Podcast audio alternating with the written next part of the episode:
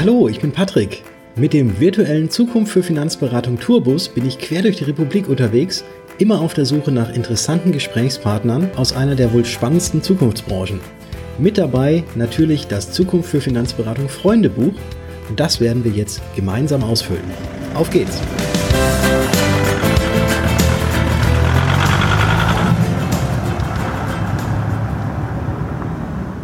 Heute treffe ich mich mit Stefan Gierschke. Er ist Geschäftsführer der Königswege GmbH mit 800 Vertriebspartnern an 35 Standorten. Wir erfahren heute sehr, sehr viel über den Stefan und auch so ein bisschen was über seine Einstellung und auch warum seine Firma Königsweg, also Plural, und nicht Königsweg heißt. Stefan, ich freue mich sehr, dass du mich heute bei dir in Heidelberg empfängst. Ja, herzlich willkommen in dieser wunderschönen Stadt Heidelberg bei diesem wunderbaren Wetter. Patrick, schön, dass du da bist habe auch sofort einen Busparkplatz gefunden vor eurer Tür und habe natürlich das große Freundebuch mit dabei. Und das können wir eigentlich jetzt mal gemeinsam aufschlagen und dann stelle ich dir einfach sämtliche Fragen, die drinstehen und denke mir zwischendurch noch ein paar gemeine Zusatzfragen für dich aus. Ja, da bin ich sehr gespannt drauf. Freue ich mich. Dann klappe ich das Ganze mal auf. Und die erste Frage, die immer gestellt wird, wie alt bist du eigentlich, Stefan? 38. 38. Und du lebst auch privat in Heidelberg. Ja, ein bisschen nördlich, äh, im südlichsten Zipfel von äh, Hessen, im wunderschönen Örtchen Vierenheim. Hier in der Region Rhein-Neckar durchaus bekannt für ein großes Einkaufszentrum. Da wohne ich mit meiner kleinen Familie.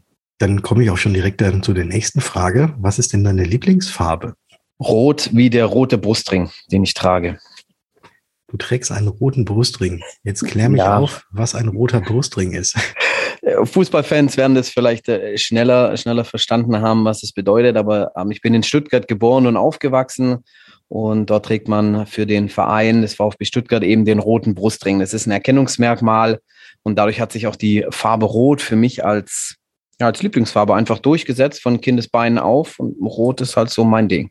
Und bist du dann auch häufiger im Stadion? Leider nein. Es ist so die, ähm, den Trade, den ich mache, ähm, da auch geschäftlich hier und da unterwegs zu sein und dann noch Zeit für die Familie zu haben. Ähm, runter nach Stuttgart ins Stadion brauche ich so meine zwei Stunden, dann zwei, zweieinhalb Stunden während des Spiels. Da geht ein ganzer Tag drauf. Mhm. Und wenn ich am Wochenende mal Zeit habe, dann soll diese Zeit eher Richtung Familie gehen, als ähm, ja, weil ich das alleine mache. Meine Frau ist nicht wirklich Fußball begeistert, deswegen können wir das auch nicht zusammen machen. Ähm, ja, da geht die Zeit eben für die Familie drauf und das ist mindestens genauso erfüllend, sage ich jetzt mal. Okay, wenn nicht sogar noch mehr. Natürlich. Ja. Dann wir kommen, glaube ich, später nochmal. Da ist, steht noch eine Frage drin, die ich jetzt auch schon direkt beantworten kann. Das ist, sind wir bei den Entweder-Oder-Fragen. Da kommen wir gleich nochmal, dann nochmal drauf. Und dann können wir vielleicht noch ein bisschen weiter über Fußball Gerne. sinnieren. Die nächste Frage, die hier ne, nämlich jetzt drin steht, ist, was ist dein Lieblingsessen? Wahrscheinlich eine rote Stadionwurst. ja, tatsächlich. Im Schwäbischen sagt man tatsächlich auch eine rote Wurst. Mhm. Ähm, da dazu mein Lieblingsessen, oh, ich esse unglaublich gerne, also habe ich auch unglaublich viel, was ich, was mir da jetzt so spontan einfällt. Ähm, ich glaube aber ganz klassisch Spaghetti Bolognese. Das ist etwas, was ich auch aus meinen Studienzeiten ganz durchgesetzt habe mit einem ganz eigenen Rezept. Das ist etwas, was ich heute noch feiere, ähm, wenn ich und meine Familie einfach Spaghetti Bolognese mal schnell mache. Ähm, Pasta geht bei mir eigentlich immer. Bei wem nicht? Das ist die Frage. Aber du hast gerade gesagt, ein spezielles Rezept. Also ja, ich habe, ich habe, ich habe, ja, ich habe eine Spaghetti, also äh, streng genommen darf man das wahrscheinlich niemals Spaghetti Bolognese nennen. Mhm. Um, und jeder Italiener würde mich dafür steinigen.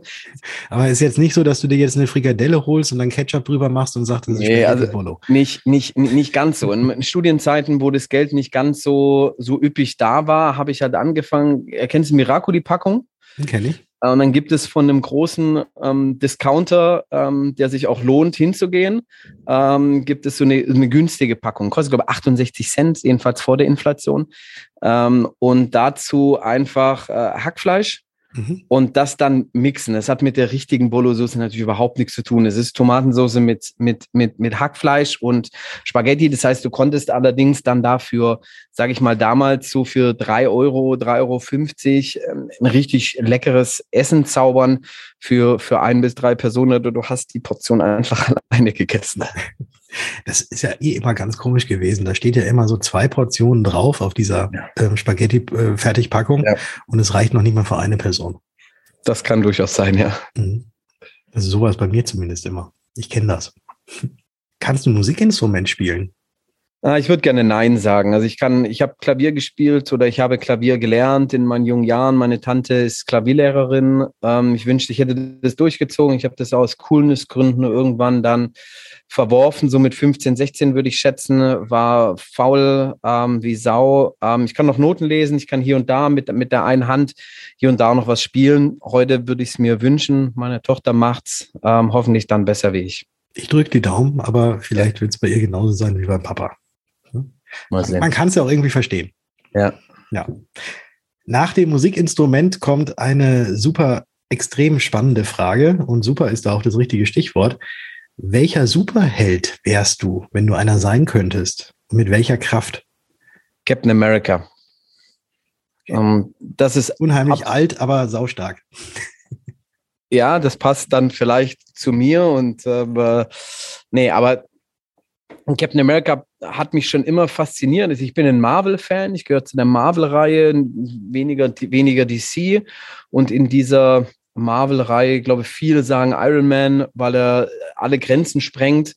Mir hat diese Geschichte von äh, Captain America einfach äh, mehr bedeutet. Das hat mich mehr gecatcht in dem Moment, in dem ein kleiner Hämpfling, dem, dem niemand irgendwas zutraut, ähm, einfach auch gewisse Grenzen nicht akzeptiert hat für sich ähm, das heißt, der musste ja durchaus ankämpfen ähm, dagegen, dass er eigentlich nicht so, zur Armee gehen durfte, etc. Und ja, er hat zwar eine Spritze bekommen und es hat dadurch Superkräfte bekommen, aber er, ähm, er war immer so ein bisschen Underdog und hat dann trotzdem immer ähm, zum Heldenstatus äh, gereicht. Und das ist irgendwie etwas, womit ich mich unglaublich gut identifizieren konnte. Und deswegen bin ich ganz, ganz großer ähm, Captain America-Fan. Okay, sehr gut. Dann schreibe ich das hier auch mal direkt mit auf. Und wir haben auf dieser Seite noch drei weitere Fragen. Auf was könntest du denn in deinem Leben nicht verzichten? Familie. Ich bin unglaublich ungern alleine. Mhm. Also ich, natürlich schätze ich, schätze auch ich immer wieder Momente, wo ich Ruhe habe, gerade nach einem anstrengenden Tag etc. Aber es gibt für mich nichts Schlimmeres, als abends irgendwie alleine nach Hause zu fahren und ähm, in eine Wohnung zu gehen, die, die leer ist. Und äh, Familienleben ist zwar nicht immer hier und da einfach ähm, und es ist nicht immer das, immer das Paradies an sich, aber jemanden zu haben, der auf einen wartet, Kinder zu haben, die ähm, sich im Normalfall freuen, wenn der Papa nach Hause kommt, ähm, wenn sie dann noch wach sind ähm, und einfach Gesprächspartner zu haben und auch äh, sich fallen lassen können, ähm, jemanden zu haben, der ein Fels in der Brandung ist, wenn man selber nicht stark genug ist. Das sind so Punkte, die, auf die ich in meinem Leben gar, auf gar keinen Fall verzichten möchte. Das sind sehr schöne Worte. Dankeschön. Gibt es denn Vorbilder in deinem Leben? Das steht hier als vorletzte Frage. Vorbilder. Ah, gute, ist eine gute Frage.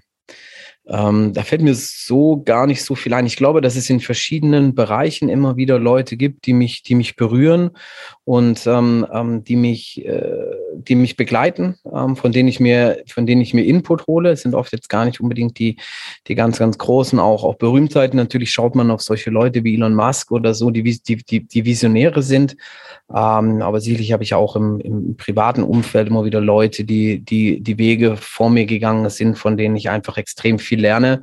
Aber da fällt es mir jetzt schwer, ähm, jetzt diese eine Person irgendwie auszumachen, sondern ich glaube, ich habe da doch den, den einen oder anderen in meinem Umfeld, der mich immer wieder begleitet hat. Also in verschiedenen Bereichen jeweils irgendwelche ja. Vorbilder oder irgend, irgendwelchen, denen du nacheiferst oder die du vielleicht dann auch als Mentoren hast, äh, wo du ja. dir abguckst oder das abguckst, was da erfolgreich läuft, Unterstützung bekommst vielleicht noch und dann Rat holen ist ein, ist ein Thema, das ich immer mal wieder habe, wo ich sage, ich bin mir, ich versuche mir nicht zu, ähm, zu gut zu sein, selbst äh, um nicht nach Rat zu fragen bei Leuten. Es sind auch intern Leute bei mir geschäftlich ähm, ähm, oder eben halt auch im privaten Bereich. Ratschläge annehmen ist, glaube ich, auch eine Tugend, ähm, die man nicht unterschätzen sollte. Jetzt wird super schwierig, irgendeine Überleitung zu finden zu der letzten Frage. Aber ich, nee, ich, ich finde keine, weil das ist die Frage nach, was darf in deinem Kühlschrank nicht fehlen? Und wenn du jetzt eine bessere Überleitung findest als gar keine, dann kannst du die auch gerne noch mit raushauen. Ich antworte einfach auf die Frage, dann sind, okay. dann sind, dann sind wir schon da. Mhm. In meinem Kühlschrank darf nie fehlen eine kaltgestellte Coke Zero. Mhm. Das ist ähm, neben verschiedenen Lastern, die ich nicht habe, mein Laster sicherlich. Ähm, Coke Zero ist etwas, was bei mir im Kühlschrank eigentlich immer ist. Okay, Coke Zero. Warum keine Coke Light? Ich bin Mann und Männer trinken Coke Zero und äh, Frauen trinken Coke Light. Da bediene ich gewisse Stereotypen. Manchmal braucht man die auch. Ähm, so ein Typ wie ich bildet sich ein, dass er, dass er einen geschmacklichen Unterschied merkt, was natürlich totaler Humbug ist. Und es ist reine Konditionierung der Werbung. Mhm. Und ich muss sagen, wenn ich in den Supermarkt gehe, und es ist in letzter Zeit gerade durch die jetzige Situation schwierig, ab und zu an, an, an Coke Zero zu kommen, mein Lieblingsdiscounter, den ich vorhin schon mal angepriesen hatte, ja. ähm, äh, da bin ich regelmäßig am Wochenende ohne da. Ähm, ja, wenn die Coke Light steht, dann nehme ich die schon, aber auch mit einem Schmunzeln, so nach dem Motto, naja gut, wenn es sein muss. Mhm. Ähm, andere, andere Produkte ähm, gar nicht. Also es ist für mich auch schlimm, im Restaurant zu sitzen und eine Pepsi zu bekommen. Und da schmeckt man den Unterschied. Es ist aber schön, dass du das auch sagst, weil ich habe das nämlich auch mal ähm, gehört gehabt und dachte auch lange Zeit, dass Coke Zero und äh, Coke Light, dass, das, dass die unterschiedlich wären. Ähm, ganz, ganz viele sagen natürlich auch, dass sie da einen Unterschied schmecken würden. Aber dem ist tatsächlich nicht so. Es ist, das eine ist halt einfach, Coke Light war halt dann nur von den Frauen gekauft, wegen dem Coke Light Mann, Richtig. der in der Werbung war. Ne? Also ja. die Damen, die Damen, unseren, äh, die Damen bei unseren Zuhörerinnen, die können sich bestimmt sehr gut dran erinnern, an diesen Sunny Boy, der so in etwa die Statur von uns beiden hatte. Ne? Ungefähr. Mit, ungefähr. Ganz so gut, aber nicht ganz so definiert. Aber genau, so, ja, aber, aber so annähernd, annähernd ja. die Richtung äh, in seinem weißen, in seinem weißen T-Shirt. Ja, ja. ja, und der hat ja, das stimmt, ne? Ja, ja. Stimmt. Und das andere und ist dann Schlagsahne oder Schokosoße, ne? Wie war das? Ja, sowas, so, so, sowas in der Richtung. Und die erste Coke Zero Werbung, die war dann auch so martialisch, ja, diese, diese äh, äh SEK-Eingreifstruppe, die da, die da in das, in das Haus eindringt, mhm. das konntest du als Mann nicht ignorieren. Das geht halt einfach nicht. Genau. Team Coke Zero. Auf jeden Fall. Gut. Dann blättere ich mal um auf die nächste Seite und ja, gerne. Da haben wir entweder oder Fragen. Mhm. Weil uns in der Finanzbranche wird ja sehr häufig nachgesagt, dass wir ja unheimlich kopfgesteuert sind und eben nicht mhm. bauchgesteuert. Und deswegen mhm. möchte ich dich jetzt einfach bitten, bei den Entweder-Oder-Fragen ganz aus dem Bauch heraus einfach zu sagen, was dir von dem Entweder-Oder lieber ist. Strand oder Berge? Berge. Auf jeden Fall Berge. Sicherlich schätzt es jeder auch mal, ein, zwei Tage am Strand zu sitzen. Aber ich habe das regelmäßig, wenn wir irgendwo im Strandurlaub sind oder waren, dass nach drei, vier Tagen ich den Drang habe, entweder arbeiten zu gehen oder irgendwas zu machen. Mhm. Ähm, das ist in den Bergen, ähm, wo ich dann einfach aktiver bin, ähm, habe ich das nicht so. Und ich finde, Berge haben etwas Erhabendes, äh, etwas Erhebendes auch. Ähm, deswegen schätze ich das sehr, die Berge. Bist, bist du denn dann, wenn du sagst, so nach drei Tagen, dass du dann doch irgendwie wieder aktiv werden musst oder den Drang hast zu arbeiten? Also äh, du, du bist quasi schon mit deiner Arbeit verheiratet oder nee, andersrum, verheiratet klingt jetzt irgendwie wieder äh, zu, zu falsch. Aber du bist schon so einer, der also ständig ähm, am Ball ist. Ja, also es fällt mir unglaublich schwer, den Kopf auszuschalten. Mhm. Ähm, also ich habe immer irgendwelche Ideen kommen und irgendwas muss niedergeschrieben werden, irgendwas muss nochmal kurz ausgearbeitet werden. Ähm, es ist gar nicht mal so, dass ich es, ich schaffe es dann schon auch, E-Mails zu ignorieren oder gar nicht erst, ne, oder im, im Sommerurlaub äh, letzten Jahr habe ich es dann auch geschafft, mal so die, die Google Mail App von meinem Handy zu löschen, damit mhm. ich da ja nicht draufklicke. Ja. Ähm, aber trotzdem schwirren dir immer wieder Gedanken in den Kopf und das könntest du noch machen und das könntest du noch machen. Und wie ist es eigentlich mit dieser Idee? Und die, die, Ideen darfst du ja nicht einfach so ähm, wegschmeißen, sondern die musst du aufschreiben, die musst du irgendwie fixieren und ähm, gerade wenn ich das kombiniere mit, mit, mit Bergen, da irgendwo zu sitzen, mal in den Tal runterzuschauen oder, oder einfach eine schöne Aussicht zu haben. Wir sind jetzt dieses Jahr in Schottland unterwegs. Da freue ich mich äh, sehr, sehr drauf. Dann sprudelt es. Ganz wichtig, muss ganz viel Autan. Das habe ich schon, habe ich schon ein paar Mal gelesen. Wobei ganz viele sagen, dass dieses Autan gar nicht wirkt. Ich glaube, vor Ort gibt es dann noch so andere Mittel, die man in Deutschland gar nicht kriegt, die dann wohl noch ein bisschen besser schützen. Wahrscheinlich lasse ich mich beraten und versuche ähm, zu verstehen, was man mir sagt. Mhm. Ähm, oder ich kaufe einfach, was man mir vor die äh, Nase hält. Das passiert dann, das passiert dann sehr, sehr schnell. Ja. Oder da freuen wir uns drauf. Gleich mit Whisky einreiben, vielleicht wirkt das auch. Schauen wir mal. Kaffee oder Tee? Wenn ich mich entscheiden muss, ist es Tee, aber eigentlich ist es weder noch. Ich trinke grundsätzlich keinen Kaffee. Bin eigentlich auch kein Freund von Heißgetränken. Also es ist auch, auch so eine heiße Schokolade, so ein, zweimal im Jahr. Mhm. Meine Frau oder auch hier ähm, meine Assistentin, wenn ich sage, ich hätte gerne einen Tee, dann wissen alle sofort, äh, der, der ist krank. Okay. Weil den, das nehme ich auch nicht, wenn ich irgendwie merke, es ist irgendwie ein Kratzen, sondern mache ich so, ah, ich so, sollte wirklich mal so einen Tee. Endstufe ist dann Ingwer-Tee, das finde ich richtig eklig. Nicht, weil mhm. Ingwer an sich eklig ist, sondern ich mag den Geschmack einfach nicht. Und wenn ich sage, ich hätte gerne einen Ingwer-Tee, dann, dann wissen immer alle, wow, ähm, da muss er, da muss er schon leiden, bevor er den Weg geht. Tee ist nichts, also Tee ist dann auch nichts wirklich, was ich, was zu meinem Habit gehört. Okay, dann bleiben wir einfach bei Kaltgetränk, Coke Zero zum Beispiel. Das geht immer. Bist du ein Gefühls- oder Kopfmensch? Spontan sage ich, ich bin ein Gefühlsmensch. Ich entscheide am Ende oft nach Gefühl. Natürlich spielen Fakten eine ganz, ganz wichtige Rolle, nicht nur in unserer Branche, ähm, ähm in, jedem, in jedem Unternehmen. Aber ich, ich, ich versuche immer auch schnell zu Entscheidungen zu kommen und nicht Dinge zu sehr drüber nachzudenken. Und da hilft mir mein Bauch ganz, ganz arg. Hier und da fällt man damit auch mal auf die Fresse ähm, und trifft Entscheidungen, wo man sich nachträglich denkt, boah, hättest du mal zwei Tage drüber nachgedacht. Ähm, aber ich glaube, dass ich eine relativ hohe Quote habe von dem, was gut läuft. Von daher bin ich sehr tolerant bei Dingen, die halt nicht so gut laufen. Da bin ich auch der Typ ähm, weglächeln und weitermachen. Also der Gefühlsmensch. Ja. Buch oder Netflix? Netflix ist eine Sache, die ähm, sicherlich eine Rolle in meinem Leben spielt. Es ist runterkommen abends, wenn ich nach Hause komme. Ich lese aber trotzdem auch sehr, sehr viele Bücher, wobei ich mir angewöhnt habe, Bücher quer zu lesen ähm, mhm. und ähm, Essenzen daraus zu gewinnen, weil einfach die Zeit manchmal fehlt, wirklich Cover to Cover alles, alles runterzulesen und, und, und aufzusaugen. Ähm, also ich glaube, ich bestelle mir aber auch ein, zwei Bücher im Monat. Ähm, und die meisten werden dann auch so zu 60, 70 Prozent auch dann auch gelesen. Welche Art von Büchern bestellst du dir da? In der Maße sind es tatsächlich entweder irgendwelche Fach, fachlichen Sachen, wobei das e-, eher weniger viel hat was mit, äh, mit, mit Menschenführung zu tun, mit Führung grundsätzlich oder mit irgendwelchen ähm, Dingen, wie ich mich als Mensch auch weiterentwickeln kann. Da bin ich ein ganz großer Fan von. Ähm, da lese ich so das ein oder andere. Im Moment lese ich äh, Anselm Grün. Äh, da habe ich den Titel schon wieder gar nicht mehr so, aber es ist ein Benediktinermönch. Ähm, das habe ich von einem Freund äh, äh empfohlen bekommen. Da geht es auch um das Thema Führung aus einer ganz anderen Perspektive, ähm, wie Mönche sich halt so führen mhm. oder gegenseitig Spannend. führen. Mega spannende Geschichte. Ja. Da muss man, wenn, du mal wieder eingeladen bist, dann werden wir da nochmal äh, näher drüber sprechen, wenn du es fertig gelesen hast. Gerne. Wenn du dann wie ein Benediktinermönch dann deine Truppe führen wirst.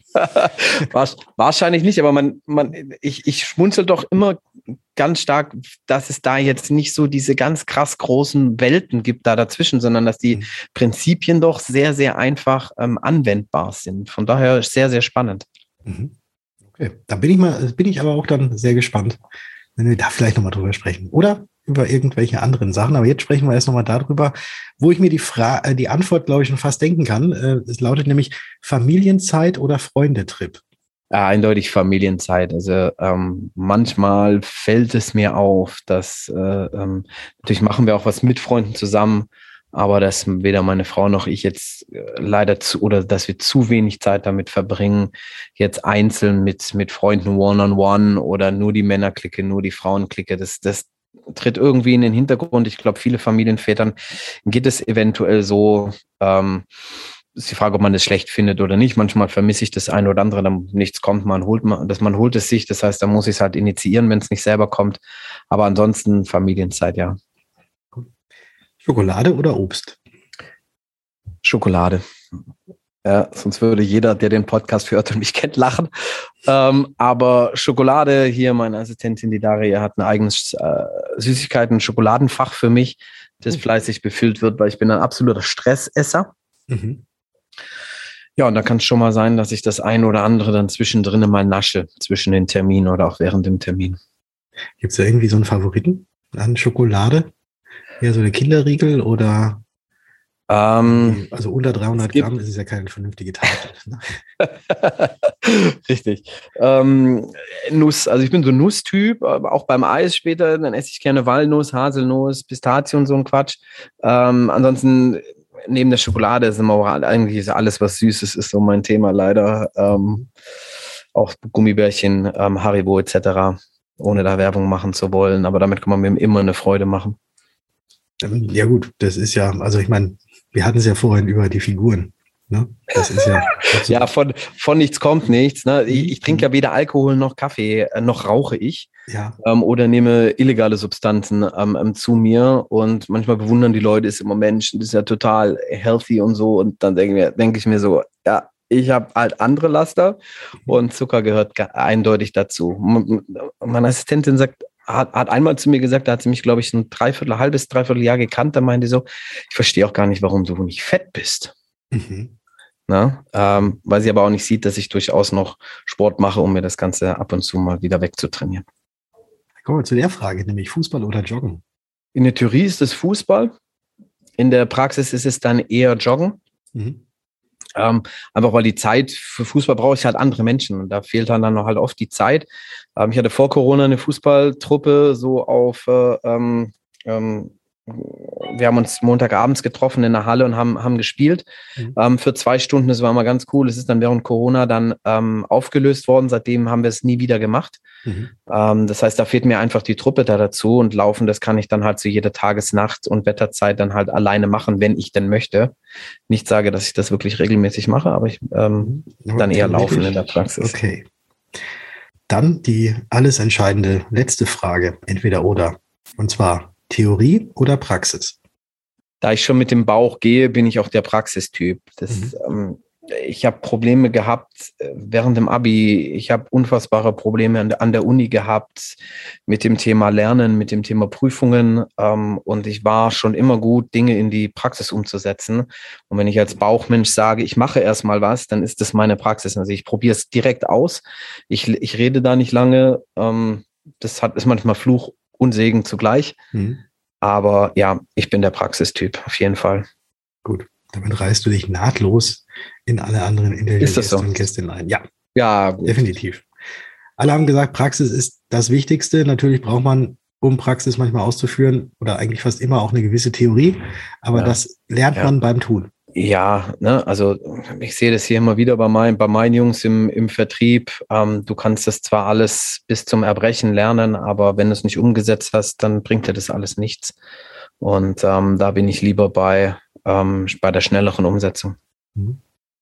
Gut, dann sind wir jetzt hier mit durch und ich hätte jetzt vorhin bei dem Joggen hätte ich natürlich irgendwas mit Königswege ja. ähm, sagen können. Aber versuchen wir mal irgendwie so diesen Bogen dahin zu ja. kommen, wie du denn auf den Königsweg definitiv gekommen bist. Und da springen wir einfach mal so ein bisschen weiter zurück, erstmal in die Vergangenheit, wo du vermutlich noch gar nicht gedacht hast, oder eventuell doch, dass du irgendwann mal in den Vertrieb und schon gar vielleicht auch gar nicht in den äh, Versicherungsvertrieb kommen wirst. Was war denn dein Berufswunsch, als du noch Kind gewesen bist?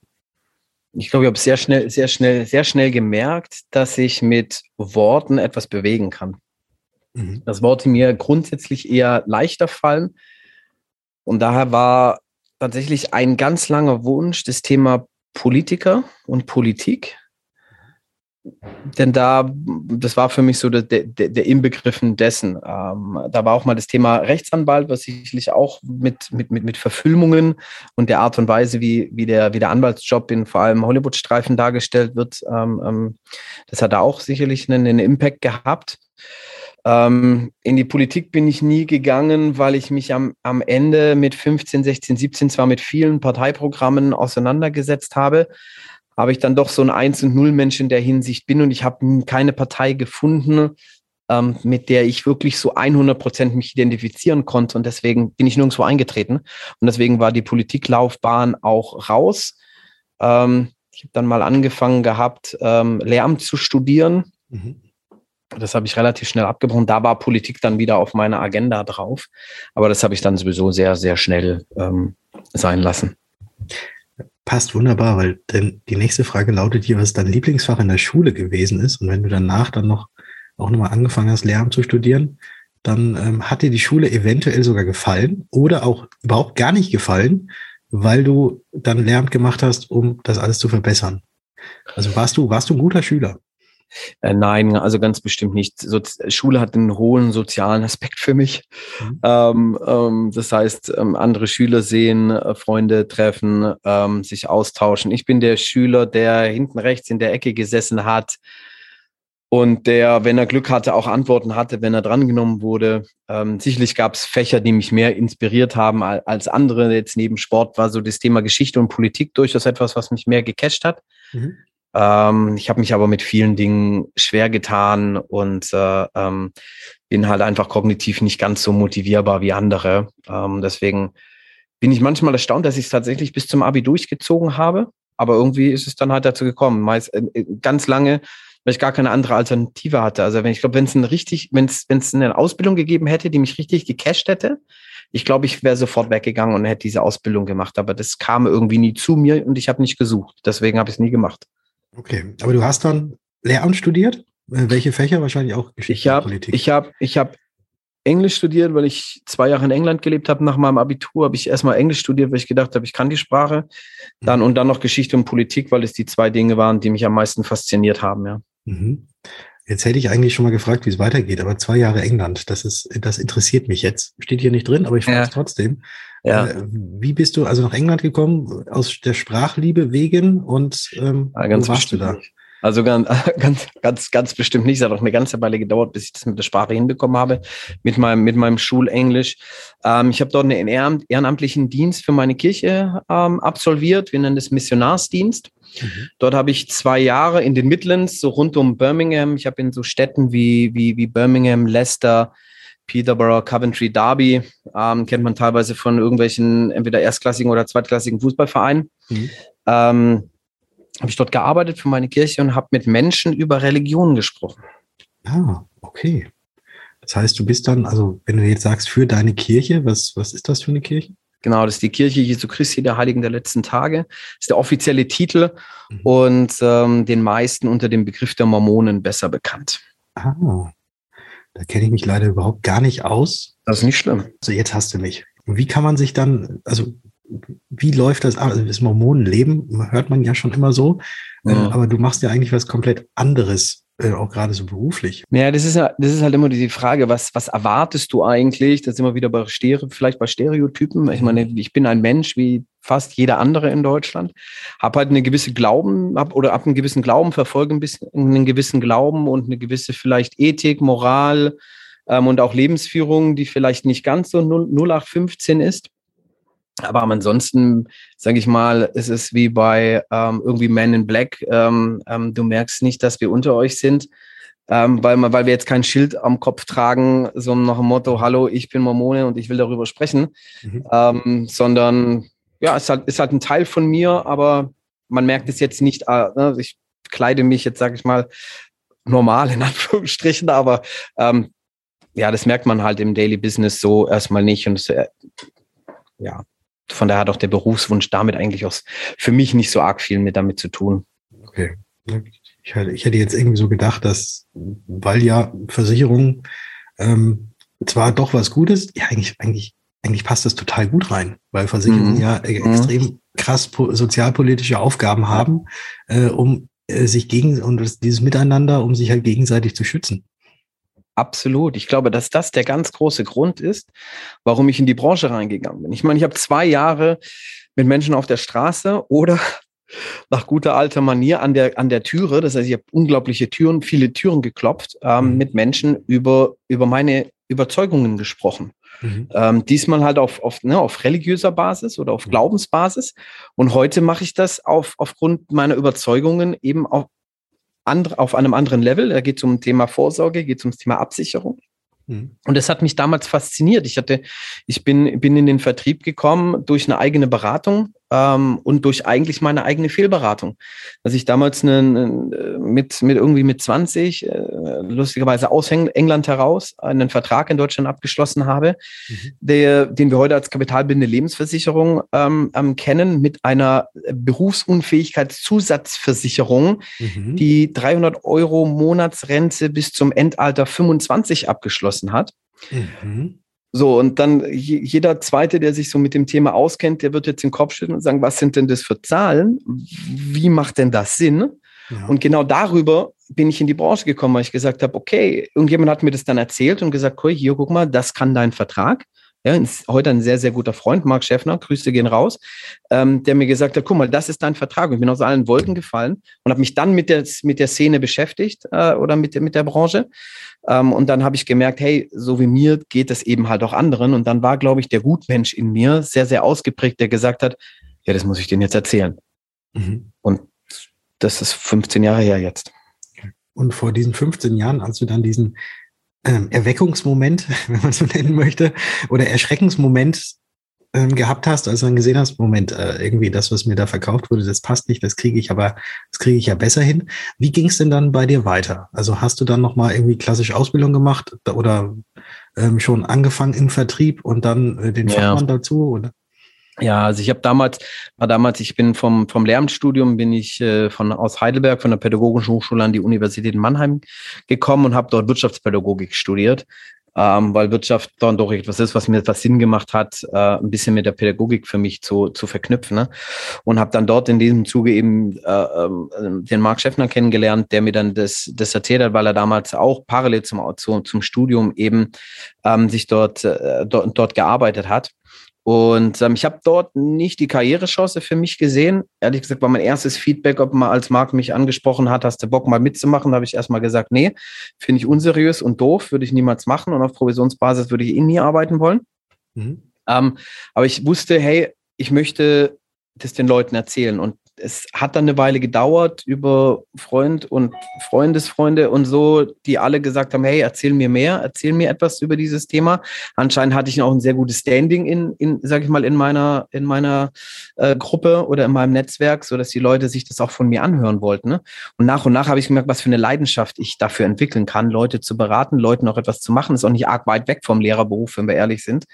Ähm, nur Leute, die normalerweise dir auch zuhören wollen und etwas, etwas wissen wollen. Und dann bin ich da einfach hängen geblieben. Im, im, während des Studiums habe dann meinen äh, Fachmann gemacht, Versicherungsfachmann, und habe dann da einfach äh, meine große Karrieremöglichkeit gesehen und äh, bin diesem Traum dann hinterhergelaufen und würde sagen, ich habe ihn für mich jedenfalls Status quo heute verwirklicht.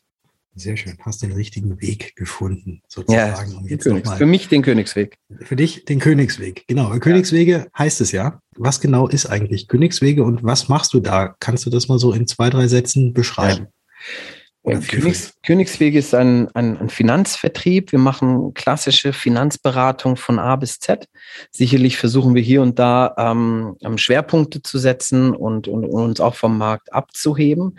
Ähm, ich werde öfters gefragt, warum heißt es Königswege und nicht Königsweg? Ähm, ist ganz einfach. Es gibt nicht den einen Weg. Es gibt ganz, ganz viele Möglichkeiten, von A nach B zu kommen.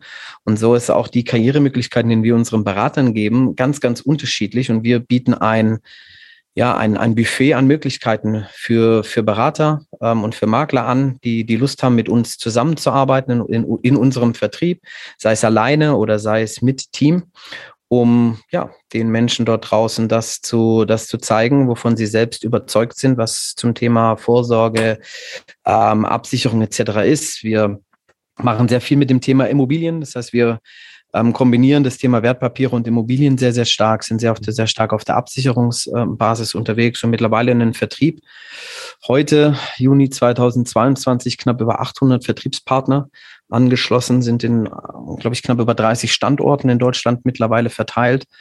Und ähm, ja, darauf sind wir sehr, sehr stolz, dass das äh, im Moment sehr, sehr gut funktioniert. Mhm. Und was machst du jetzt genau also wahrscheinlich, wenn du, hm. wenn du deine Assistentin Richtig. fragen würdest, würdest du sagen Nerven. Aber was, ja. nee, was, was, ist, was, ist, was ist deine Aufgabe bei Königswege? Ich bin Geschäftsführer. Hm. Ich leite das Unternehmen vor allem ähm, alles rund um das Thema Vertrieb, Vertriebssteuerung, ähm, Produktmanagement, ähm, also Product Research.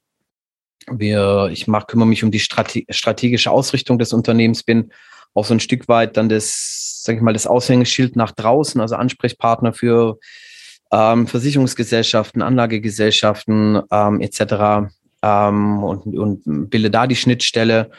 Ja, und schau, dass wir stetig wachsen. Mhm. Und was macht dir in deinem Job am meisten Spaß? Mit unglaublich vielen, unglaublich tollen Menschen zusammenzuarbeiten.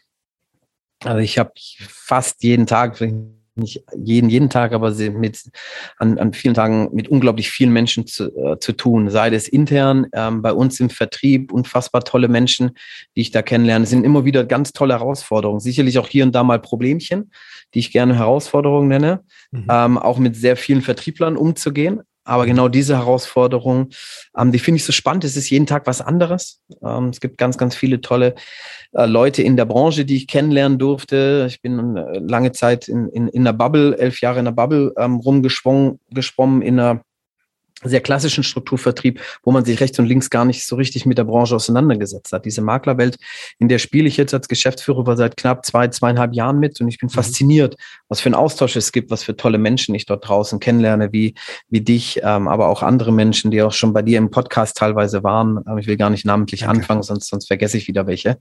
Ähm, aber ich glaube, die Leute wissen auch, wer gemeint ist. Und das, das fasziniert mich an meinem Job. Unfassbar spannende Aufgabe aktuell. Äh, der offene Austausch untereinander, das ist genau das, was mich auch jeden Tag wieder aufs Neue fasziniert, dass wenn man mit vermeintlichen Konkurrenten ja, in Berührung kommt oder sich mit vermeintlichen Konkurrenten austauscht, dass da, also da gibt es bestimmt noch ganz, ganz, ganz, ganz viele außerhalb jetzt dieser Bubble, die du auch gerade so angesprochen hast, die noch so ticken, nee, was ich weiß, das gebe ich nicht weiter, weil wenn das jemand anderes wüsste, der würde das ja nachmachen. Aber genau dieses, äh, diese Einstellung, dieses Mindset wollte ich gerade sagen, um mal auch wieder in diesem Sprech ja. zu bleiben, ja. haben ja ganz, ganz viele eben nicht. Und da ist es unheimlich toll zu sehen, wie man, wie offen und ehrlich man miteinander umgeht und dem anderen auch wirklich was gönnt. Hat ja auch was mit Stolz und Demut zu tun, aus meiner Sicht. Hm. Um zu sagen, ich kann auch von anderen lernen. Hm ja, ähm, ich bin offenes Buch, wer mich, wer mir Fragen stellen möchte, wie ich Produktresearch mache oder ähm, wie wir ähm, unsere Portfolien aufbauen oder so, dem, dem schicke ich gerne alles. Da, da bin ich wirklich ein offenes Buch, weil es am Ende ist auch keine Raketenwissenschaft an sich. Da gibt es, glaube ich, nicht so viele Geheimnisse. Aber ich gehe mal auf, auf irgendwelche äh, Treffen oder auf irgendwelche Netzwerkveranstaltungen immer mit dem Mindset, irgend, irgendjemand, irgendwas hat jeder. Ja, egal ob ein großer Makler, ein kleiner Makler, ob schon 50 Jahre dabei oder irgendwie 10 Jahre dabei, jeder kann mir irgendwas geben, weil irgendjemand oder irgendwas macht jeder ja gut. Ja. Sonst wäre er nicht da.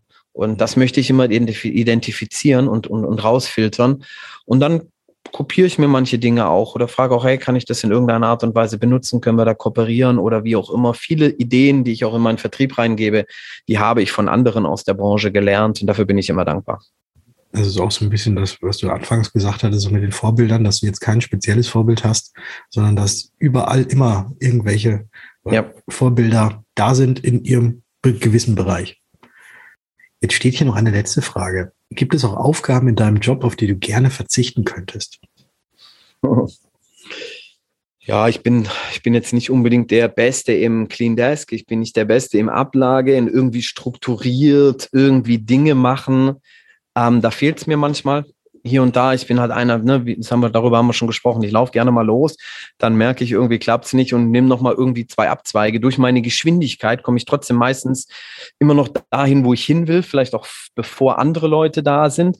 Aber es würde oft einfacher sein, wenn ich mir vorher Gedanken mache, was ist der beste Weg von A nach B und ich einfach durch, einfach da durchrenne. Aber manchmal habe ich so die Intention, da einfach durch die Wand zu laufen. Also Struktur, Struktur lernen, ähm, ähm, vielleicht auch Dinge protokollieren, besser kommunizieren, auch ins Backoffice etc.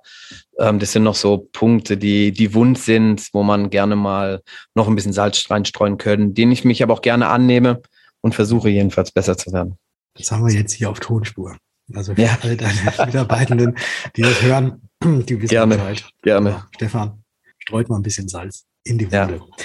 Bevor ich jetzt noch mehr Salz irgendwo hinstreue, blätter ich noch mal ganz kurz um ja. Und das ist nochmal, ja, so, so ein bisschen nochmal so, so, so ein Rückblick und vielleicht auch so eine kleine Empfehlung. Wir hatten es ja schon darüber, dass wir uns ja unter, untereinander auch unterstützen, dass wir uns kennen, dass wir uns wertschätzen äh, und dass, dass wir in diesen Austausch gehen. Und da jetzt eine Frage, ob du vielleicht noch irgendwelche Tipps oder Neudeutsch, Neudeutsch oder Englisch, sagt man ja auch Hacks hast, für so junge Finanzberater von heute, ähm, die jetzt anfangen. Gibt es da irgendwie ein, zwei Punkte, wo du sagst, das müsst ihr unbedingt am Anfang beachten. Das habe ich vielleicht am Anfang nicht beachtet und bin damit äh, nicht so gut gefahren. Hast du da irgendwas? Hm, ich würde auf alle Fälle sagen, nehmt euch nicht selbst zu ernst. Mhm. Ähm, es gibt nicht den heiligen Gral. Tauscht euch aus, seid offen, ähm, geht auf andere zu. ihr seid auch mit eurem Problemchen nicht alleine, ist sicherlich auch mal Trost an der einen oder anderen Stelle, mhm. weil als Einzelmakler, glaube ich, kann das schon hier und da auch mal einsam sein. Ähm, man hat sicherlich viele Ziele, wenn man die nicht gleich, gleich erfüllt. Sucht euch Sparringspartner. Es gibt so viele Makler, die auf gleicher Ebene sind mit euch, ähm, ähm, mit denen, die müsst ihr identifizieren, tauscht, tauscht euch aus.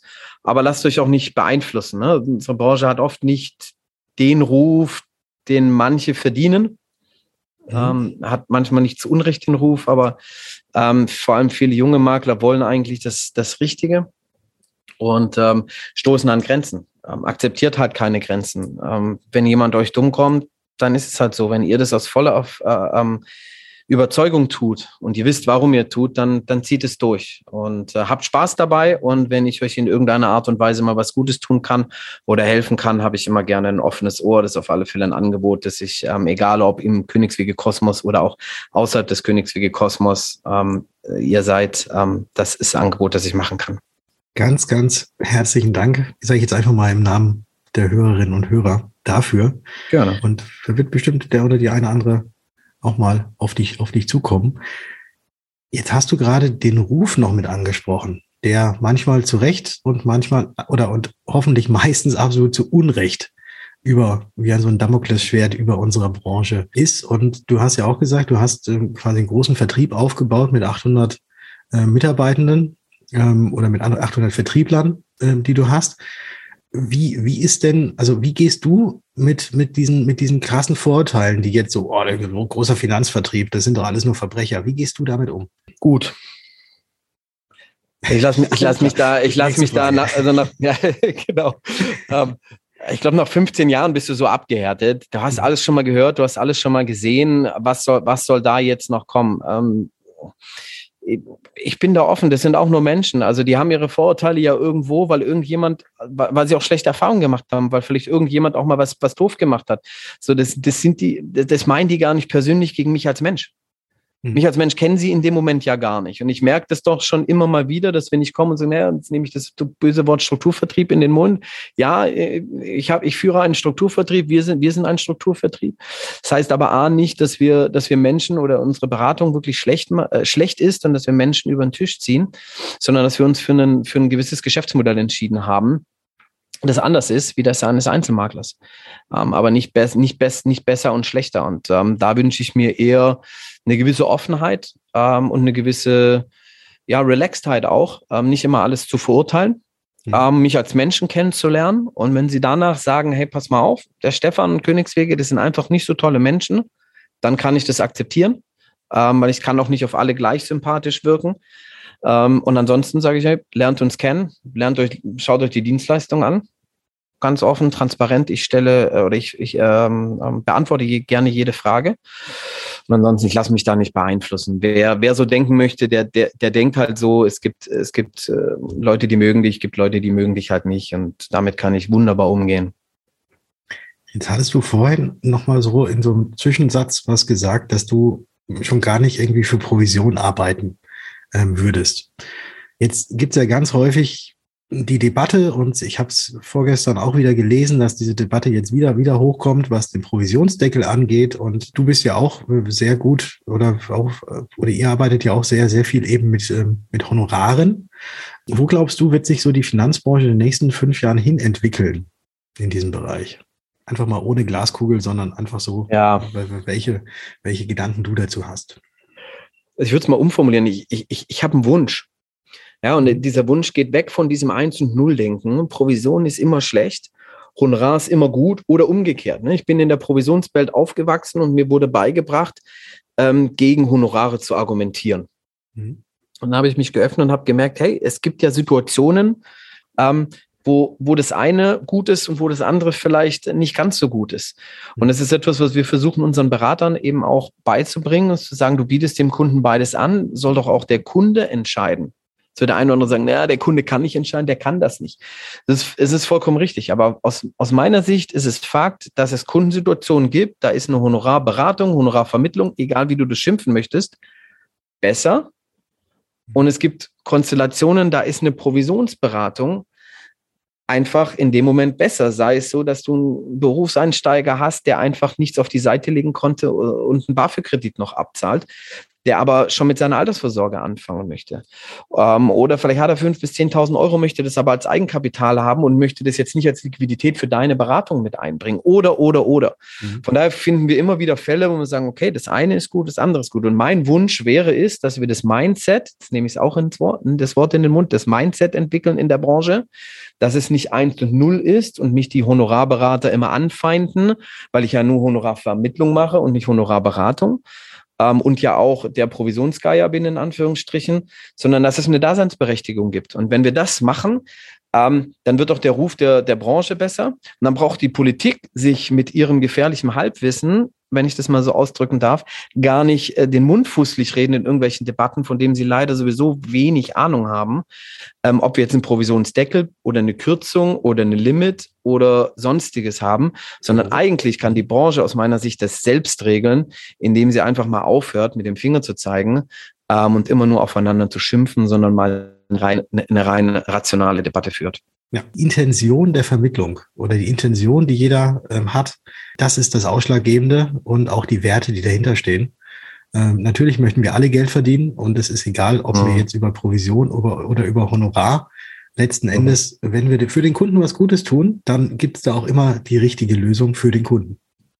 Mhm. Ja. Und auch ja. die Anfeindungen, auch jetzt, ob Strukturvertrieb, ob Makler, ob Ausschließlichkeit nur für eine Versicherungsgesellschaft, Mehrfachagent oder letzten Endes kann der Kunde überall sehr, sehr gut aufgehoben sein. Ja, super. Und auch andersrum. Vielen Dank. Und auch vielleicht eventuell irgendwo überhaupt gar nicht gut aufgehoben sein. Unterschreibe ich dir.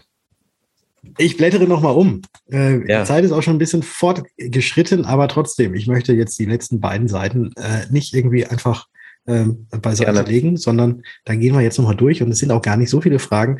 Aber lass uns noch mal ganz bisschen so über deinen Alltag sprechen. Ja. Äh, du bist ja viel unterwegs, du unterhältst dich sehr, sehr viel mit, mit Menschen und wahrscheinlich nicht immer nur physisch, sondern auch tatsächlich am Handy. Und das ist die Frage, wie, welche Rolle spielt denn dein Handy und wie oft schaust du am Tag auf dein Handy?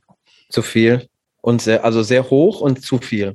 Mit Sicherheit. Also das ist etwas, wo ich gerne mal an mir arbeiten würde und zu bequem bin, zu faul bin, das, das wirklich zu ändern. Aber ähm, das Handy spielt eine sehr, sehr große Rolle und eine zu große Rolle. Und ich bemerke das leider auch privat, dass ich dann oft noch am, am, am Handy sitze und sinnlos meine Zeit damit vergeude. Das ist noch ein Wunderpunkt in meinem Leben. Meine Frau wird das sicherlich hören und schmunzeln und sagen, ja, dann fang mal an. Mhm. Ähm, aber das sollten wir wirklich mal tun. Gut, dann habe ich die nächste, hast du die nächste Frage auch schon direkt mit beantwortet. Wie gehst du damit um, wenn du daheim bist bei deiner Familie? Hm. Haben wir beantwortet. Hm. Ähm, gibt es sonst noch irgendwelche Technik-Gadgets ähm, oder irgendwelche Tools, die du regelmäßig nutzt und ähm, auch überhaupt in keinster Weise missen möchtest? Nee, es ist mein Laptop, mein iPad, mein Handy. Das ist das, was ich zum, zum Arbeiten brauche. Und privat glaube ich jetzt sowieso relativ, relativ wenig dafür. Ich glaube, ich eher so ein analoges äh, Leben. Ich war noch nie ein Gamer, aber eigentlich auch keine Spiele auf meinem Handy. Ähm, deswegen bin ich da jetzt auch nicht so technikaffin oder so. Das ist dann so, ich bin mit dem Bolzplatz aufgewachsen und da gab es halt keine Technik. Ich habe nie einen Gameboy gehabt, nie eine Nintendo oder sowas in der Richtung. Da bin ich sehr analog, ehrlich gesagt, unterwegs. Früher am Bolzplatz warst du dann immer der Freddy Bobic. Vollkommen richtig. Fredi Bobic, Krasimir Balakov, Giovanni Elber, die, das sind die Helden meiner Jugend dann, ja. Hast du auch schon mal eine Meisterschaft vom VfB mitgekriegt? Äh, mehrfach, also ja. 92, da war ich ein bisschen zu jung, aber das kann ich ganz, ganz leicht, äh, kann ich, kann ich damit noch was assoziieren. Guido Buchwald, Christoph Daum. Ähm, aber äh, ja, ich bin einer von wenigen wirklichen Fans in Deutschland, wenn man mal die in Anführungsstrichen Bayern-Fans ähm, ähm, da, da gibt es jetzt Hate, ähm, raus, rauslassen, die sagen können, hey, ich habe äh, ähm, ähm Pokalsieg 97 mitgemacht, ich habe Meisterschaft 2007 mitgemacht, zwei Abstiege, zwei Aufstiege, also wir waren Europapokal, äh, Champions League gegen Barcelona, Manchester United geschlagen im eigenen Stadion in der Champions League, bis hin zu Niederlagen, die ich mir gegen Jan Regensburg ähm, Grüße gehen raus an Tobi, aber äh, das war, das war sicherlich eines meiner Tiefpunkte als, als, äh, als Fan, ja. Dann gehen wir jetzt da gar nicht mehr weiter. Ich blättere um auf die letzte Seite, wo noch zwei Fragen ja. ähm, drauf sind. Und zwar ist das einmal die Zeitmaschinenfrage. Wenn du eine Zeitmaschine hättest, mit der du für einen Tag irgendwo hin reisen könntest, in irgendeine Zeit und auch egal wo auf der Welt oder wo auch immer, äh, wohin würdest du reisen und warum? Boah, geile Frage. Geile Frage. Also meinen wir jetzt einen ein, Zeitpunkt ein, oder einen Zeitraum? Äh, also für einen Tag, für einen Tag in irgendeinem. Für, ein, für, für, für, Tag, für keine Ahnung. Äh, so, ich würde gern, weiß ich, Christi Geburt miterleben oder sonst irgendwas. Ja, da ich religiös sehr affin bin, wäre das jetzt auch nicht so schlimm, aber im Grunde genommen äh, äh ähm, ähm, ich glaube, als, als allererstes fällt mir so die, ähm, ähm, vielleicht das, das Mittelalter ein. Mhm. Oder vielleicht so die, die, die Zeiten, ähm, ähm wo einfach ähm, das Leben einfach noch ein bisschen anders war, wo, wo, wo, wo man mehr mit den elementaren Dingen des Lebens irgendwie konfrontiert war. Mhm. Ich glaube, das fände ich sehr, sehr spannend. Wir leben in einer sehr privilegierten Zeit, wo, wo wir eigentlich überhaupt gar keine Probleme haben. Das mal mitgemacht zu haben, erdet dich wahrscheinlich auch äh, so, so, so, so ein Stück weit. Ich glaube, dass das fände ich durchaus äh, ähm, sehr spannend. Ähm, denkt da vielleicht ganz spontan denke ich dann gerade an Christoph Kolumbus und so dieses Thema Amerika und ähm, da irgendwie da so die die Zeit rein. So ein, ein ganz spezielles fällt mir jetzt so ganz spontan. Da überfällst du mich mit der Frage ähm, doch sehr, sehr schwer. Okay. Aber Mittelalter haben wir ja schon mal was. Ja, so, Mittelalter. Warum nicht? Ja, mach, mach, mach, Vielleicht ein paar Drachen oder so. Ja, stimmt. Genau. Dann kannst du den Siegfried machen. Und die andere äh, Frage noch, ähm, nenne uns doch mal drei Personen, und es spielt dabei überhaupt gar keine Rolle, ob sie lebend, tot oder auch fiktiv sind, mit denen du gerne mal so einen schönen Miracoli-Fake äh, Bordeaux machen möchtest und essen möchtest? Ähm, drei, drei Personen. Oh, spannend. Ähm, ich glaube, ein Mensch, der mich, der mich beeindruckt hat, auch weil ich seine Biografie gelesen habe, war Barack Obama. Mhm. Ähm, ähm, so seine grundsätzliche Herangehensweise und Denkweise an, an, an Themen, die mich, die mich sehr, sehr stark beeindruckt hat. Ähm, ich denke da lustigerweise an ähm, Queen Elizabeth II., also die jetzige äh, Königin von England, ähm, weil sie alt ist und daher, aber ne, sie, sie, sie ist ja in diesem Politik-Business, aber nicht im Politik-Business äh, irgendwie drinne und hat unglaublich viele Präsidenten, ähm, Regentschaften und was weiß ich was kommen und sehen gehen. Und ich glaube, dass sie einen unfassbaren ähm, ähm, äh, ähm, Schatz an, an Erfahrungen hat. Ähm, ich glaube, das wäre das wäre durchaus sehr, sehr spannend ähm, mhm. dann zu machen. Und dann würde ich dann doch zu, äh, als allerletztes dann doch nochmal ähm, religiös werden ähm, weil ich gerne den Namen Joseph Smith aufgreifen würde. Das ist der Begründer mein, meiner Religion, ähm, der dann eine, natürlich eine, für mich einen sehr, sehr wichtigen, sehr, sehr wichtige Rolle spielt und da mal die eine oder andere direkte Frage zu stellen wäre mit Sicherheit für mich ganz, ganz speziell. Damit kann jetzt kaum einer der Hörer was anfangen, aber für mich wäre das äh, sicherlich ähm, interessant. So, schreibe ich zusammen. Du würdest gerne mit Joseph Smith, Queen Elizabeth II. und Barack Obama ja. Spaghetti Bolognese, die du selbst gekocht hast. ja, mache ich auch. Das mache ich auch, ja. ja. Sehr gut. Damit sind wir auch am Ende des Freundebuches und wir können es gleich zuklappen. Und bevor ich es zuklappe, möchte ich mich bei dir, lieber Stefan, ganz, ganz herzlich für dieses sehr aufschlussreiche, sehr tiefgehende zum Teil Gespräch und auch ähm, sehr offene Gespräch ganz, ganz herzlich bedanken. Schön, dass du dich ins Freundebuch eingetragen hast. Vielen Dank. Danke, dass du die Reise gemacht hast. Ähm, danke, dass ich hier sein durfte und hoffentlich bis bald. Bis bald und jetzt gehen wir eine Coke Zero trinken. Ja, sehr gerne. Sehr gerne. Das ist bald, bin ich bald. Hier ist das Ende des Freundebucheintrags mit Stefan Gierschke. Wenn dir das Gehörte gefallen hat, dann freue ich mich, wenn du diesem Podcast eine Bewertung hinterlässt und die natürlich auch gerne abonnierst.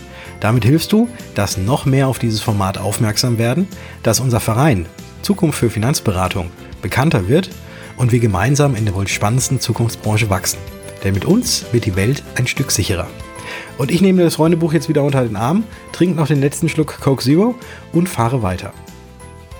Bis zum nächsten Mal.